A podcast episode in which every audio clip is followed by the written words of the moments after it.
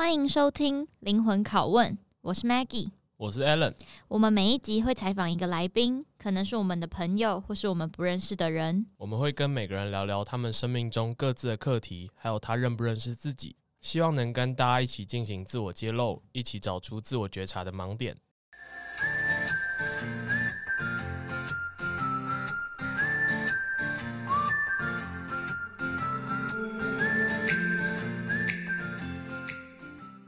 耶，yeah, 好，那我们今天第五集的来宾邀请到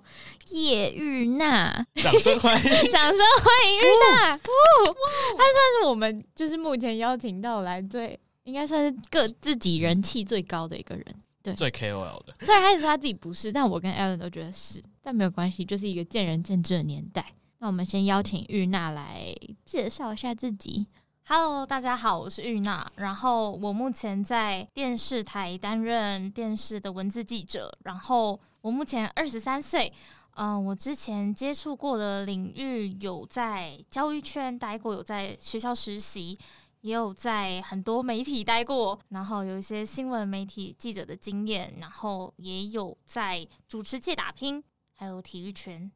嗨，超级斜杠吧，就是从他刚才讲的那一串，我先讲一下我怎么认识日娜好了。我是在最还算是开始认识，是因为换日线的校园大使，但在那之前，就是他有参加 LFT，又是上一集那个 LFT 的人的讲师培训计划，然后就刚好就蛮有缘的，就是遇到两次，所以第二次的时候就很。一下就哎、又是他，就是哎、就认识了，然后觉得很有趣，然后后来就是偶尔会聊一下彼此的近况，然后就发现玉娜是一个一直在不同在自己的领域很认真，然后也会想要去尝试，就看看有没有什么其他可以找到他更喜欢的事情的人，就是很努力、很勇敢的一个人吧，我觉得。讨厌哪有？对啊，然后我们在开始要跟他录之前，我们有给他反纲，然后我们有请他先想三个他自己的标签。然后他跟我们说是矛盾、嗯、念旧跟勇于创新。对，那大家会不会很好奇？我个人超好奇的。然后，所以我们就想要从我们最老生常谈问题开始问玉娜说：“那你喜欢你最近的生活吗？”不喜欢。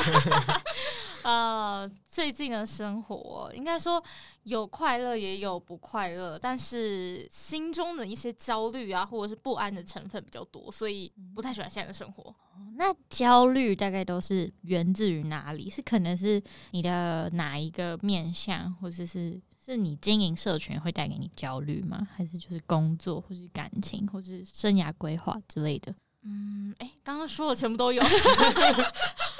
就是哎、欸，我觉得最主要是因为工作，就是哎、欸，觉得自己做到自己一直很想要做的工作了，但是好像这个工作一直在消磨自己的热忱，然后因为消磨自己的热忱，然后体力变得比较不好，然后同时又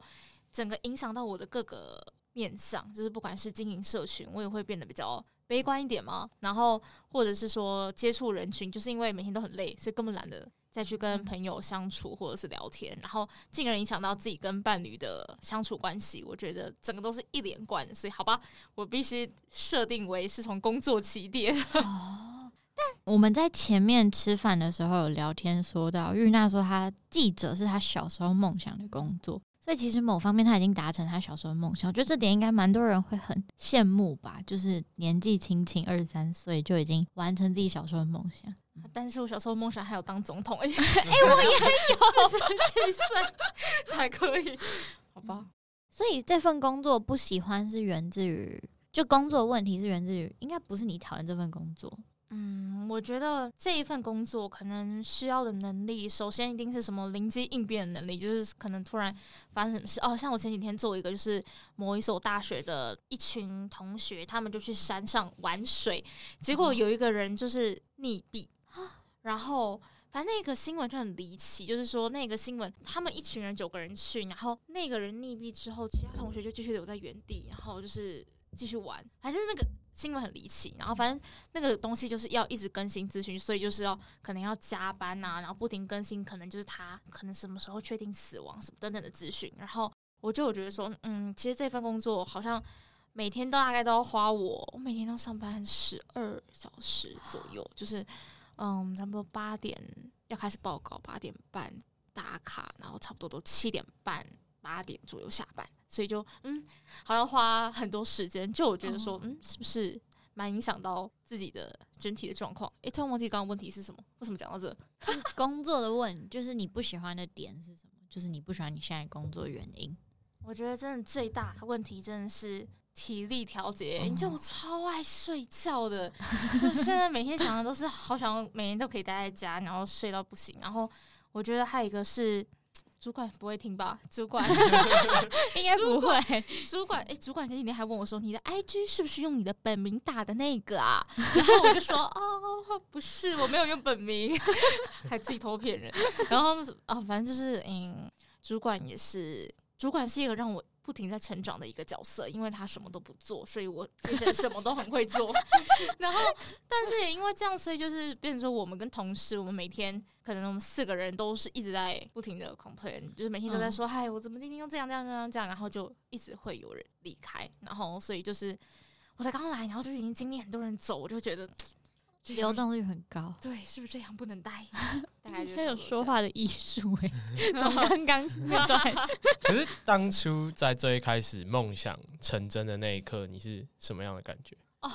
说到那一天，我都有点记得。我会记得我那一天就是，哎、欸，大家应该都会有小众嘛，我不知道，反正就有一个就是比较很私人自己的账号，然后我就发说，就是如果我哪一天。不想要，就是忘记当初为什么想当记者的初衷跟热忱的时候，一定要回来看这一篇。嗯，对。但我前几天回去看，发现嗯，有有改变吗？但是其实我觉得我那篇其实真的写的蛮感人。就是那时候是我记得那时候我刚大学毕业之后，然后我就赶快去投这个履历，然后那时候就面试，然后我觉得我面试面超差，因为我没有想到的是，嗯、呃，他面试除了要先看你的外表，然后过音，然后要你马上写新闻稿之外，他还要你。英文跟台语的自我介绍，其实英文真的还好，但突然台语自我介绍，我什么都说不出来，我只说嗯，打给后，我是叶勇呐，然后就讲不出来了。然后就是因为常常他们就说，就是很多时候访问一些人都会很访问到那种阿贝，嗯、所以台语要很强。然后我就根本就说不出来。然后所以那时候我本来以为自己不会上，嗯，然后再加上说那时候就耳闻说我现在待着这个公司是就是。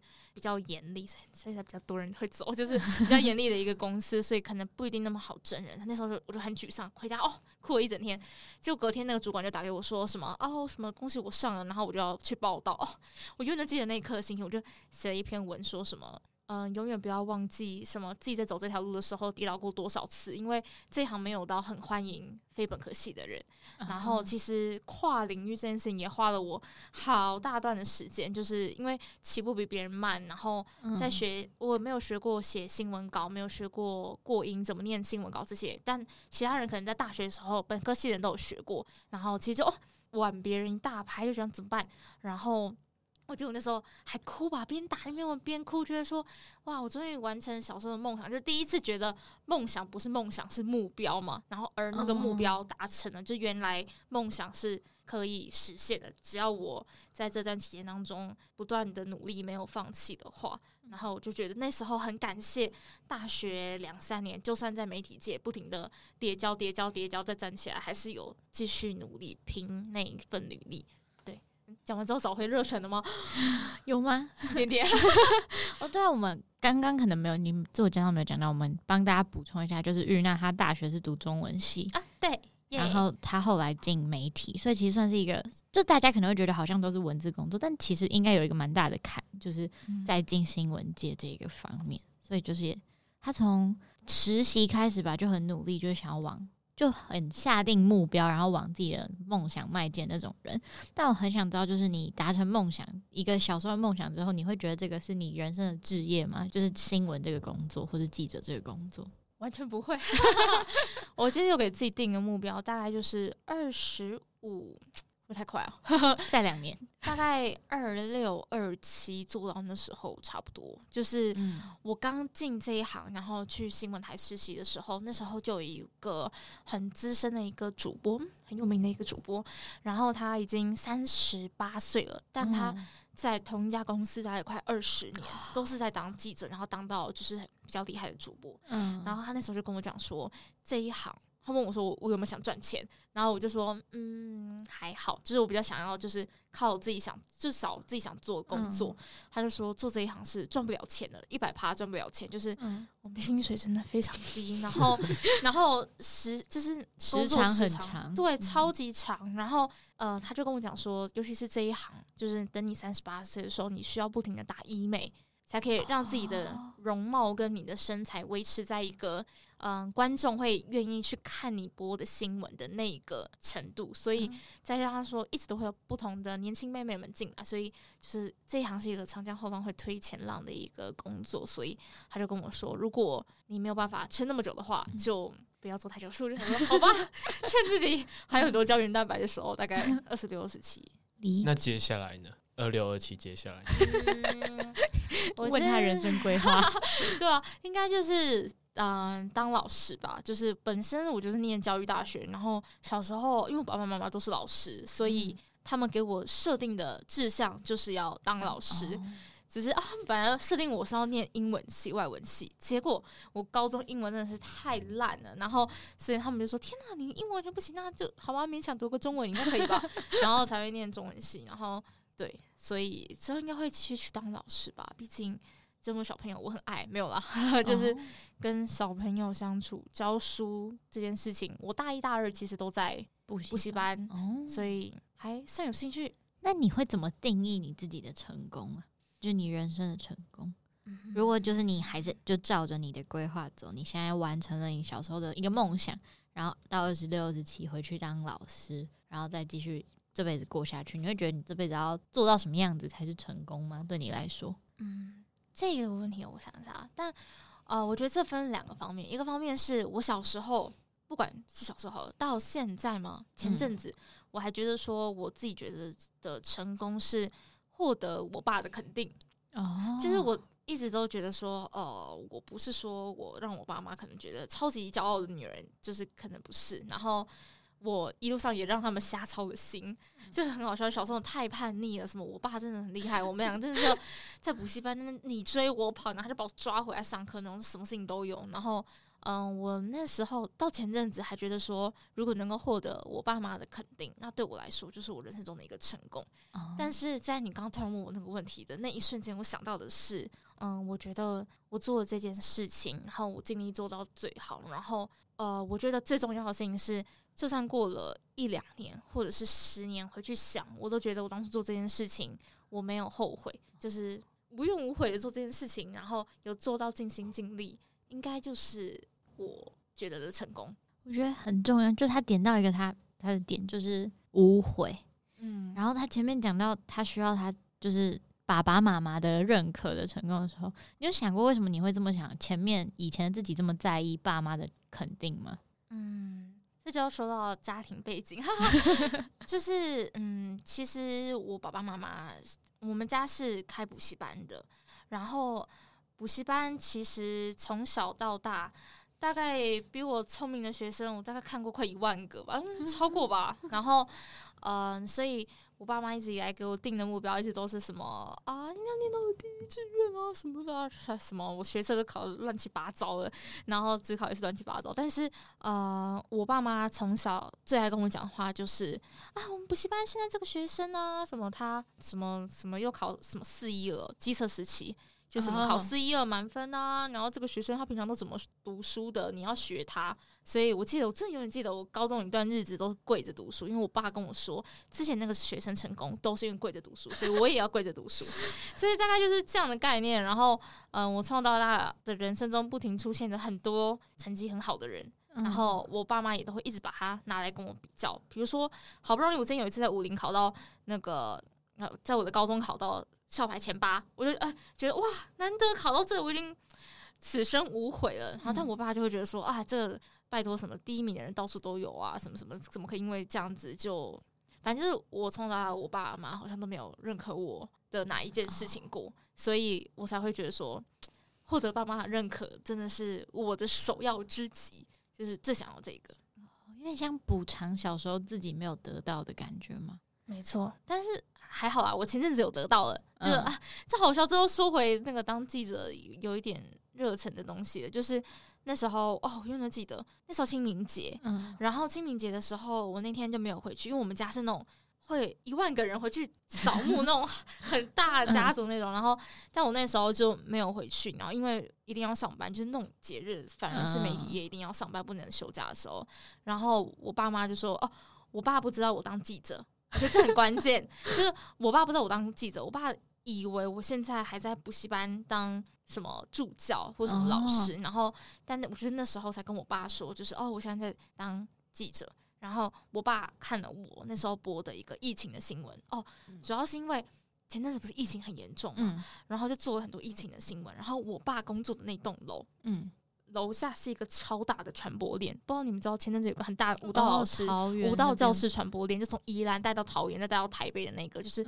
学生全部确诊，然后那栋楼刚好在我们补习班楼下，然后我就觉得说，我很怕我爸会确诊，然后就传。新闻给我妈，跟我妈说，你跟老爸讲说这个很有可能啊，因为我跟我爸没加赖，所以我们平常我们平常只会用电话联络，嗯，所以所以我就没办法传东西给他，然后所以我就跟我妈说，哎、欸，你就帮我跟老爸讲，大家要小心。然后结果我妈竟然就直接原封不动把这个东西传给我爸，然后我爸点开来看，就发现是我的新闻，我爸才知道说我当记者。然后我本来以为我爸会噼里啪啦大骂，结果我没想到过没多久之后。嗯、呃，那一天清明节回去的时候，我爸竟然把我的新闻放出来给我们全家的人看，说啊，我女儿现在当记者啊，哎呀，什么什么什么啊，什么很为她感到骄傲哦。回到家我还哭诶、欸，就觉得说哇，我这活了这么久，终于获得我爸的肯定，大概就这样。我忽然很好奇，这有点题外话，你会怎么形容你跟你爸的关系呀、啊？若即若离。嗯，怎么？因为感觉你爸是一个你成长路上很一个很重要的重要他人，但他可能没有很常出现，嗯、然后他可能对你的管教也蛮严厉，然后可能还导致你后来就是可能你很努力的在追求，想要证明什么，可能都是源自于对小时候爸爸的教育我。我觉得这绝对是，就是之前大学做这么多实习，我觉得我就是想跟我爸证明说。就是我从小就不是特会读书，但是我一定很有其他的专长，可以比过那些会读书的小孩。就我就会小时候一直想跟我爸证明这个，是源自于，呃，应该是说我从小到大跟我爸相处时间不是很长，因为，嗯、呃，就上班嘛，嗯，我爸上班时间是两点到十点，然后，嗯、呃，我平常都是下课之后也到补习班，每天见面的时间大概就是十点多睡觉之前，跟每天早上他载我去学校上课。大概是这样，所以我们其实在我十八岁以前，我们都不太亲，就是有点像室友吗？就是因为我们家是，就是他跟我也住不同层楼，所以我们真的好像室友。就是我们就可能假日可能某一天会一起吃饭，但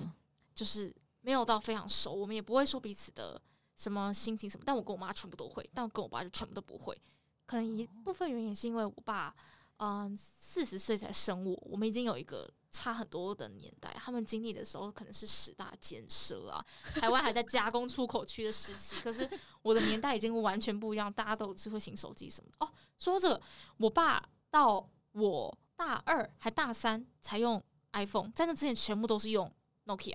哦，跟那个 Sony Ericsson，就是他就是很活在自己的时代里。你是独生女吗？还是？哦，我是独生女。现在才知道，那你为什么会猜她是独生女？感觉出来，就是只有这个女儿可以照顾的感觉。那就是你觉得你小时候有什么影响？影响到小时候的事件或是压力来源吗？然后让你成，就是现在你面对你自己生活的时候，有没有什么是跟小时候有关的吗？嗯，就可能你想不停，你前面有讲说你可能一直在追求什么。然后，或是你在想要证明什么？然后，或是你在工作上或感情中，有没有什么是因为小时候的关系，然后影响到你成为现在的自己？我觉得超多诶、欸，就比如说，诶，前阵不是很红韩剧《二五二一》吗？哦，我知道，不知道你们有没有看？反正就是那个女，我觉得那女生的处境就跟我超像，就是。我是那种，比如说我我上个礼拜假日去那个大湖公园走路，然后我就看到旁边有很多就是爸爸妈妈就带着小孩出去玩的那种状况。然后因为我爸爸妈妈就补习班老师嘛，所以他们六日都要上班，也都要上课，所以就我从来都没有就是我爸爸妈妈带我出去什么游玩啊，然后什么在公园里什么丢丢飞盘什么，这根本就不可能发生。所以我到现在还没学会脚踏车，哈哈。然后然后就是我就看到这个，然后那一刻我就觉得说。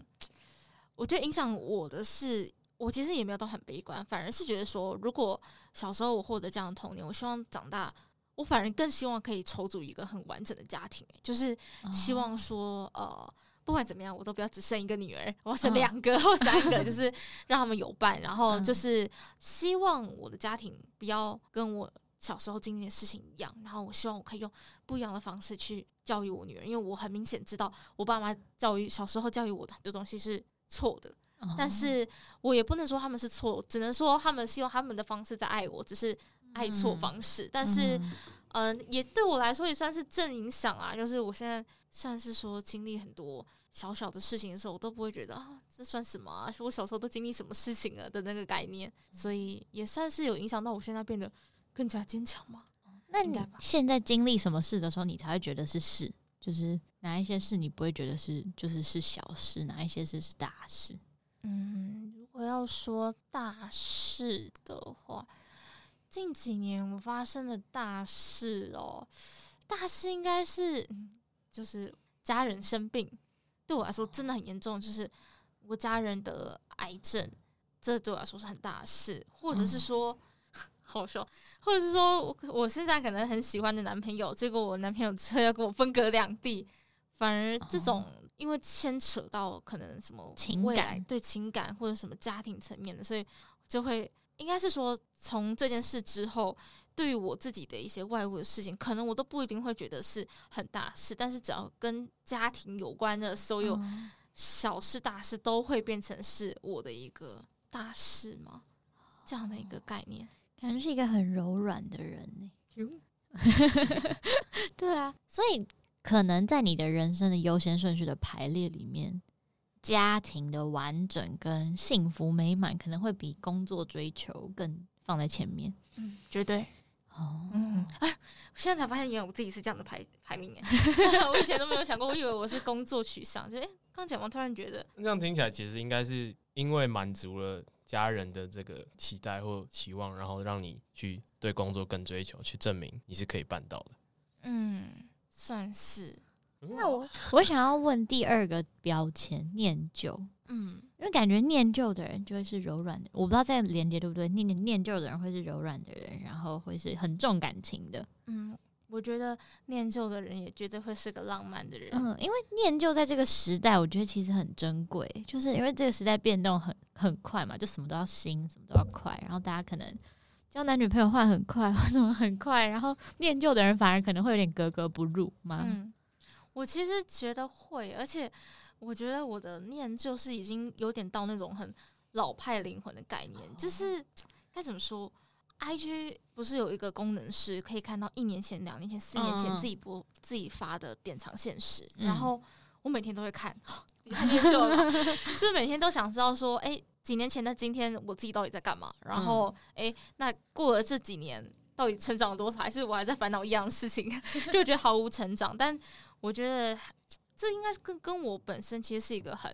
嗯、呃，就像是我没有 Line Pay，然后呃，我很多东西都没有，就是我也不是一个很喜欢回讯息的人，因为就是我很喜欢两个人，比如说我们现在这样、嗯、面对面聊天，然后我很不喜欢用。打字或者是讲，我也很不喜欢讲电话，因为我很喜欢两个人面对面，然后我们看得到彼此在想什么，嗯、然后在呃想要诉说什么情绪。嗯、我觉得很多时候文字上很容易会会错意嘛，嗯，然后就是整体影响到觉得自己好像就变成一个很老派的人，然后也很念旧的一个人。那会对你的生活带来什么困扰吗？还是也还好？就是帮你的生活觉得充满，还是就你会拘泥于过往吗？嗯。我觉得我是一个超级拘泥于过往的人，就超容易，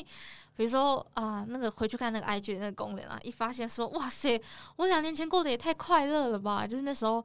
嗯，很幸福的在追寻自己的梦想的路上，然后我觉得说什么东西都是啊百花齐放的感觉，然后就会觉得说，哇，现在自己也太暗淡了吧，我就会掉入那个回忆的漩涡，就会觉得说，天哪，我那我现在怎么会变成这个样子？我是哪里没有做好吗？然后就会陷入低潮一整天。就变这个状况。我们刚刚前面有讲到，就是玉娜，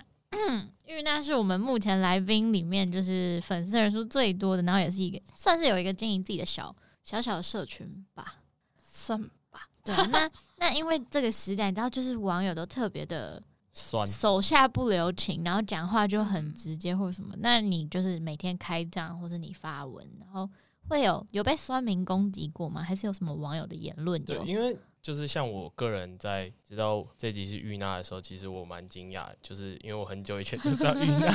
然后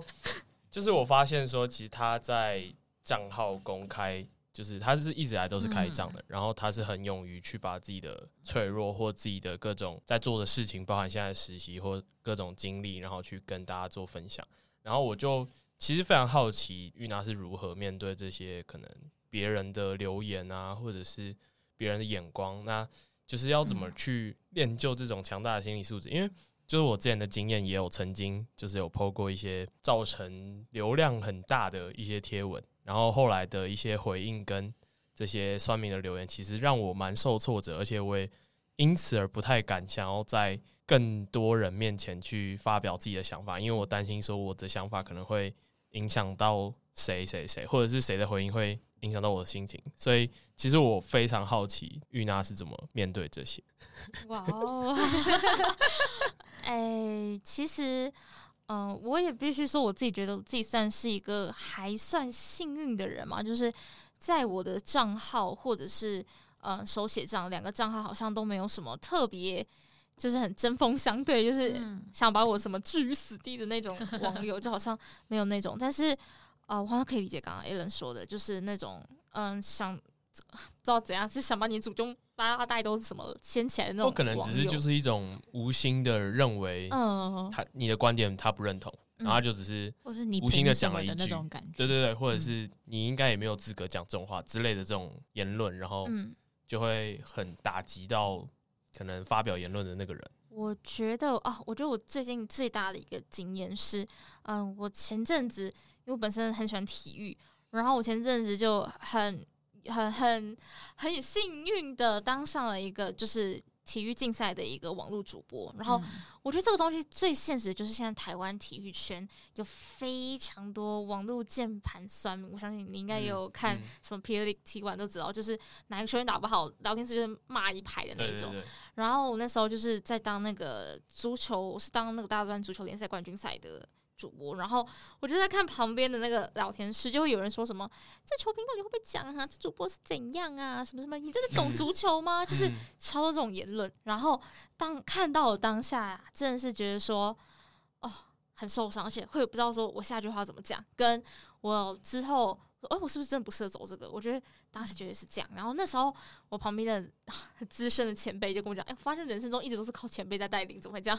然后前辈就跟我讲说：“嗯，其实有两种方法。第一就是正视他，他说你哪里不好，那可能你那个地方真的哪里不好，那你就虚心接受去改善。但你一定要认知自己的问题。我觉得我自己心态上做最大的调整是，我不管发在我的社群，或者是我今天坐在哪个地方。”都是我自己很努力，我才可以走到这里。就像是你那篇天文是，嗯，可能是你很厉害、很努力，你考上这个系，然后你有这些，你有这些体悟，然后你把它发出来。但这些全部都是因为你很努力，嗯、然后跟你站上这个位置，但别人可能没有站得上，或者是别人可能站上，但他没有这样体悟。但我觉得体悟本来就是大家每个人价值观就不同。我看这件事情就是这样看，然后别人看可能就不一定是这样看。但是不管怎么样。我在我的平台，或是我讲我自己的东西，我觉得没有错的话，我就不会觉得自己有错。我觉得这主要是，啊、呃，要够相信自己嘛。我觉得发现这人世间最难的一件事情就是相信自己，就是跟肯定自己，就是要很相信自己说的话哦，没有错。然后别人怎么攻击你，你就不会怕。然后哦，我也有遇过那种可能会骂你或者是酸你说什么，哎，这个又不是这样子，你干嘛这样子讲？什么很夸张什么的。但我就会跟人家理直气壮的辩论，应该说我也很喜欢跟别人辩论，就是我不觉得我有错啊，那如果你觉得我有错，我们就互相讨论。那如果 OK，那可能是价值观不同，那我们就价值观不同。但如果他觉得我讲的有道理，我觉得他有讲的道理，那我们就是彼此互相改进。然后我觉得第二个不去在乎的话，就是不要去看。就是我觉得这是最 最直观、最简单，就是呃，如果你知道你发这篇文，觉得会有人讲什么。跟你不一样的言论或什么的话，那就不要去看。比如说，我从来没在看陌生讯息，好，还是会看啊，有时候会看，但是多半都是好人比较多啊。我觉得这世界上，嗯，我觉得我还有一个信念吧，除了相信自己跟不要去看之外，还有第三个信念是，我相信这人世间上的所有人都是善良的，就是我比较偏孟子学说一点，就是我相信人性本善，就是我相信没有人会想要去伤害一个人，就是我根本不认识你，我干嘛去伤害你？所以会觉得说大家应该都是善良的。如果我告诉他我的观点，然后告诉他说你这样讲我很不爽哦，你这样伤害我，他应该就会没怎么样吧？不知道，应该最主要是我没在管别人的眼光了，哈哈哈。我觉得他刚才讲玉娜刚才讲到最后，他相信大家都善良，我突然很有感觉，因为我觉得好像就有时候我们都一定伤害过谁，就算真的那些看起来天生酸民好了，我觉得就是我有时候就会觉得他就是可能就是他命里缺了一些关注，所以他才愿意把他最珍贵的时间放在你身上，然后博得你的关注的那种感觉，所以我蛮认同，就是玉娜讲，就是你自己底气先足，然后不要看，然后。就是相信好人还是比坏人多，甚至你也可以相信全部都是好人，但总还是会有一些崩溃或嗯。低潮的时候，因为嗯，就是我我自己在翻你的文的时候，我我有一些有一些话我其实蛮印象深刻，就是你曾经有写过，呃，我太容易因为一句话、一件事、一个举动、一个眼神就裹足不前、踌躇不展，更太害怕别人的眼光和评语，害怕别人背后的指指点点，所以活得小心翼翼。有时候真的，我真的太羡慕那些在社群媒体上大名大放的人，毕竟他们敢做自己，不害怕别人怎么说，自己爽就好。然后就是我其实也还很好奇，说这是去年大概十一月的 po 文，嗯、那这半年以来你有什么就是转变吗？对，转变，或者说你在经历了当时的低潮之后，你是怎么样子走出这些低潮，然后去学会的变成现在这种比较愿意相信自己。不害怕别人眼光的。嗯，我觉得那时候我经历的那个低潮，自己觉得哎、欸，有点被侮辱的低潮之后，嗯、对对对对，然后就觉得说，呃，我是不是其实怎么讲没有资格吗？就是我现在获得这些东西，是不是都很没有资格？就那时候突然变得很怀疑自己，说，诶、欸，是不是我现在做这些，可能是因为呃，可能得了那个长官的缘，所以我可能可以走到。就是那个公司，然后可能在那个公司获得一个实习的缺，但如果我今天不是获得长官员的话，我是不是什么都做不好呢？什么之类的。然后我觉得说到那个时候，还有一个很大的点是，我发现，嗯、呃，就是真的有很多网美，他们真的是很做。迪卡上面应该会很多网美吧，就是很多人都会发出啊，这个网美怎么样怎么样，我都觉得哇塞，他们怎么可以那么大心脏，可以就是可以继续这样子做自己。然后我就真的很羡慕他们，因为老实说。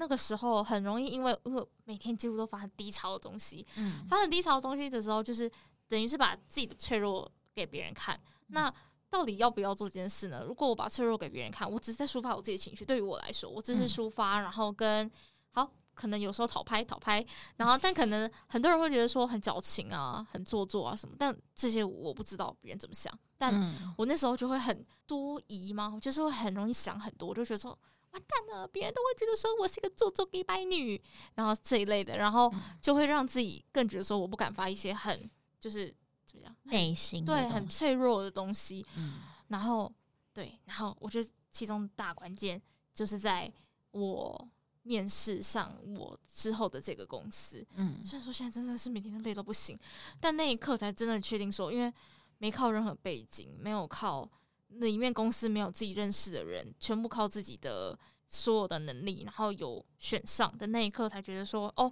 我自己好像是真的有那个实力跟有那个底气，嗯，可以站在这个位置。所以再回头看我自己的所有事情，觉得说，哼，就是 好像也就是不用怕别人的眼光啊。我觉得最后还有一个就是。我爸妈的肯定啊，就是我觉得这对我来说是最重要，就是我对自己的肯定，跟我对我爸妈肯定，还有外界公司可能也给我这个肯定，所以让我练就说，我觉得我自己的能力是有到一个地方的，嗯，然后所以我应该可以暂时不用这么怕别人的想法，嗯，所以就有点像建立自己的价值感，对，就是建立自己一套相信自己哦。突然想到，这时候的时候，我只要很怀疑自己的时候，我都会去听《珍珠美人鱼》的《相信自己》，那首歌歌词真的写的非常好，那歌词真的很好。然后就是每次就是听完之后，我都会觉得，yes，相信自己，真的真的，我没有听过这首歌，相信自己，等等等等等，好有趣。那所以现在回来看的话，你会觉得你是已经，你已经是一个有办法肯定自己的人了吗？嗯。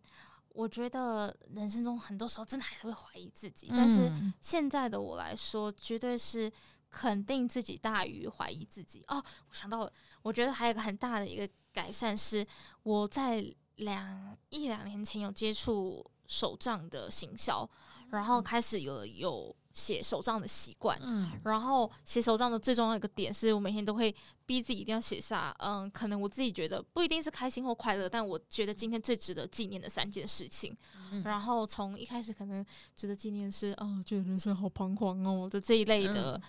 事情，到现在可能是，呃，我今天完成了一则新闻，只花了三十分钟，哇，速度有多快，我有多厉害，这可能会变成这种类型的。我发现有助于自己肯定自己嘛？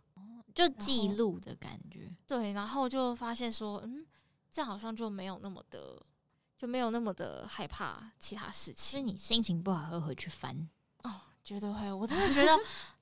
记录这个东西就像是爱去典藏现实一样，嗯、就是随时都是帮自己做记录，或者自己的自己给自己的小账也是，就是记录自己这一刻的每一个心情，然后回去看的时候，反而会有一种。啊，以前的事情其实也是这么的云淡风轻，但也是这样走过来的感觉。嗯嗯、哦，我突然想到，还有一个点，就是刚才你说那个啊，还是有一些很讨厌的酸民的时候，我就想到一个，我自己有一个很坚决的一个态度，就是嗯，我没有打算要呃原谅任何一个对我做出伤害的人，所以这是我人生中很重要的一个人生观，就是。我高中的时候，曾经有被几个学长，因为我家里开补习班的关系，然后说我是什么花瓶，还是什么公主病什么之类的。那些学长的名字到现在还贴在我的房间的那个，和他们说的话都还，我都还记得一清二楚。就是我不停的告诉自己，说我不要成为他们觉得的那样子的我，跟我不要成为那样子的人，跟嗯、我绝对不要做出伤害别人的事情，跟我绝对不要原谅。这些伤害我的人，因为，呃，我觉得所有人可能都会因为逞一时口舌之快嘛，或者是说想跟风，或者是觉得自己很帅，我不知道，很多人可能会这样想，然后，嗯、呃，就会说一些对自己伤害自己的话。但是，我觉得所有事情都不一定要和解，有些事情一定可以和解，但我觉得人生中大半的事情对你做出伤害的事情没有必要和解。就这些人，就是可以成为什么永远不往来户，然后。一辈子记得他做了什么事情，然后那也不一定对自己是一个伤害，但同时也是我自己的一个人生的态度嘛。就是我会记得这些人怎么怎么怎么对待我的，怎么突然变得好像我是什么复仇大 剑客？我是天蝎天蝎座比较比较大的那一块。然后嗯，我觉得还有一个原因是因为我没有打算原谅那些人，所以就没有存在着说嗯，他们说这些话，我或者他们跟我道歉之后，我必须要原谅他们的这种心情就不用就是。我就会一直觉得说，OK，如果有些人真的对我出这种事情，如果不是建设性的，是单纯的人身攻击的话，我没有必要原谅他。然后就是记得这些事情，然后继续勇往直前。你反而是想要反击他们，去证明说你可以做得到，你还可以做的比他们想象的好的还要更好。大概这是这这个在你的动力组成上有多少啊？就是因为我很好奇说，像刚刚有提到你父母。然后肯定你父母的肯定，然后你对自己可能看到过去努力过后的一些成长，然后这都会 push 你往前嘛。然后想问你的一些动力组成是 怎么占比的？嗯，自己人生想试试看创新改变，大概占二十趴。如果以完整是动力一百趴的话，嗯、然后父母的话大概占七十趴吧。蛮高的，然后剩下十趴应该就是为了要给那些之前不看好我的人证明一下，嗯，就是也也不能说证明，但就是除了证明给他们看，也证明给自己看，嗯，可能很多人其实只是骂你一两句之后就消失在你人生中，根本没在关注你，他们根本根本忘记自己讲过的。对，然后哦，就想到我之前就是有这样，然后就有一个学长后来还密我，然后认识我说什么？哎、欸，什么？哎、欸，什么可以认识你吗？什么？我就说你之前对我说这些话，你都忘了吗？然后接触一个 八年前他他他讲我的事情的那个，不是很恐怖啊？很记仇，这件事我真的记很久，因为我那时候高中还不敢去学校上课，都是因为那些学长气死我了。然后反正我就贴出来给他看，然后他就跟我道歉，然后我就说我没有打算要原谅你，爷爷 就是他就说什么他可能是什么什么无心之过什么之类，我就说我觉得每个人都无心之过，但每个人都有原谅别人的权利，权利。跟那个就是嗯、呃、这件事情对于我往后的人生有非常大的影响，嗯，然后所以我没有打算要原谅这件事情，但是很感谢你忘记这件事情，就代表说你不是真心要攻击我，嗯、你只是你只是啊随便一句话而已，但是就是我没有。是也没怎么样，反正这我们还是有变成朋友啦。但是是有点尴尬的朋友吗？但 是我从不要原谅你，好 好笑，大概就这样。好有趣哦！刚刚玉娜说她会写手账，然后她回去，她会回去翻，因为我很喜欢问别人会不会，就因为我自己会写日记，我也会写手账，然后我就会去问别人会不会回去翻。大概会回去翻的，我目前收集到应该不超过一半。但我觉得很鼓励大家有写就是要回去翻，就是因为就是会像你刚刚玉娜说，就是就你会感受到哦，以前的你都经历了这么多，这一次应该也 OK 的那种平静的感觉。那、嗯、我觉得那是有情境之分的，就比如说你今天很低潮的时候，你才会回去翻你正常的时候哦，对啊，但你低潮的时候要记得回去翻，你不要低潮就忘记你自己写过这些东西。低潮的时候才对我来说，低潮的时候才会想把手账拿出来，那就来不及，然后才要开始想要写新东西，然后再回去翻，这是我整个过程。都是低潮的时候，没有快乐吗？快乐不会想写吗？不知道，现在我快乐就懒得写。哦，当下的那个情绪，但我觉得记录是一件蛮有趣的事情，真的，就你要记得自己的感觉。最感人。那你有你有那你有记录的差别吗？就是像可能 I G 是偏快乐或偏这个正向，然后手账或者是一些日记是比较私人，或者是有什么差别吗？嗯，其实我觉得看了我的 I G 可能觉得没什么差别，就像我刚刚你刚刚念出那篇一样，就是我是一个什么东西都会发在 I G 的人。好不像 KOL，所以这果然不是 KOL。就是哎、欸，我觉得不管什么样子都可以写在上面，因为觉得那有点算是我把自己的 IG 定位成我自己的日记，嗯，有照片的日记。对，我刚才把它改名叫娜娜的日记好了。就是哎、欸，我就是觉得说什么事情都可以发在上面，所以不管是哎、欸，我这阵子发超多是那种什么很。悲观的吧，就各种的，就是我就好像反而会比较常发在那个上面。嗯，我觉得有一部分原因也是因为说，嗯，我前一阵子有突然带来了很多的粉丝，嗯，去年吧，去年大概增了一千多粉丝，然后。呃，那那些人来看我的账号，可能多半的原因是因为说看到说哦，做了蛮多实习，而且都是蛮不同领域的，嗯、呃，可能会想知道说怎么样可以做到什么之类的，然后可能会觉得说我的人生中可能充满了很多成功之类的，就是会收到一些这样的私信，就是说什么呃，是不是你的人生中是不是很多一帆风顺的故事什么之类但我觉得我发这些东西，除了记录自己心情，同时也是在告诉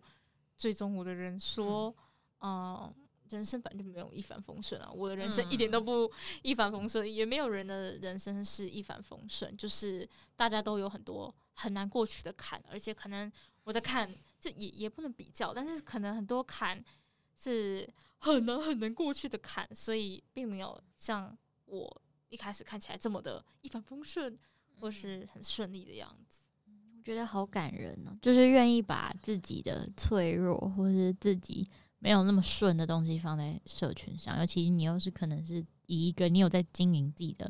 个人品牌的形象展示给大众的时候，这件事又格外的不容易吧？但我觉得很需要。就如果大家可以就不要只发一些好的，然后就是不好的都藏起来。我觉得，我觉得整体世代的快乐会上升，就是因为。大家滑 IG 就常常就都会看到哦，今天谁去那边玩，然后谁去那边吃好吃，然后谁又拿到一个实习，然后谁又得奖，谁又参加什么商业竞赛，就每一个人就每、啊、只只报喜不报忧的那种感觉。嗯、但其实人生不如意十之八九，我每次觉得这句话太精妙了，就是十十十分之八十分之九都是不顺的，真的。然后大家都发那个十分之一，然后就大家一起活得很累，很有趣哎、欸。真的，我觉得 IG 现在真的是有点变成，就是怎么滑，大家都是什么哎、欸、开心玩，或者是什么呃吃好吃的，真的不然就是什么得奖、嗯、什么啊或者实习哦 so happy so happy，然后可能不好的可能就只发在挚友或者是发在什么小账，然后就大家就很好笑。哎，这个风气我觉得需要有人扭转一下。我 我有在努力。我觉得就今天很开心，可以邀请到玉娜跟我们来聊天。就其实我觉得我认识的玉娜也是从就一开始认识她，就会发现哦，她是一个就是粉丝很多，然后有自己的手写这样什么，就是感觉又做了很多实习，然后很光鲜亮丽的人。很光鲜亮丽。对，然后 但在开始真正跟他聊天啊，或者每一次跟他吃饭或者一起讨论什么专案的时候，就会发现他是一个很真诚的人嘛。就是我觉得很难有人在要。维持自己光鲜亮丽的外表下，还愿意这么真诚的跟别人交流，然后不害怕去展现他自己的脆弱给别人看，然后甚至会觉得说，如果他可以因为今天自己展现一些他自己人生不顺遂的地方，然后可以带给别人一些能量，是一件他觉得很开心的事情。我觉得是一件很可贵的事情。那希望就是他可以继续发挥他的影响力，然后在 IG 上就让大家更知道说，就其实每一个光鲜亮丽的故事的背后都有很多匍匐前进跟连滚带爬，然后勇敢追梦的路上，一定就你可能一定会到达你的梦想，但你到达梦想中可能会跟玉娜一样发现，哎，好像跟小时候想象的不一样了，但可能还是你就会找到在下一个目标，就是永远不要放弃，然后当个念旧的人也挺好，就是觉得自己是什么样的人就做什么样的人，然后肯定自己，我相信。可能半年后再跟玉娜聊天，她可能又会是一个更有办法给自己更多肯定的人。我很喜欢今天的，很喜欢今天的访问呢。那就谢谢玉娜来上我们的节目，谢谢。然后大家可以去 follow 她，我们会把她的那个 IG 的 link 放在节目资讯栏。那就下礼拜一同一时间，我们就灵魂拷问见，大家拜拜，拜拜。拜拜。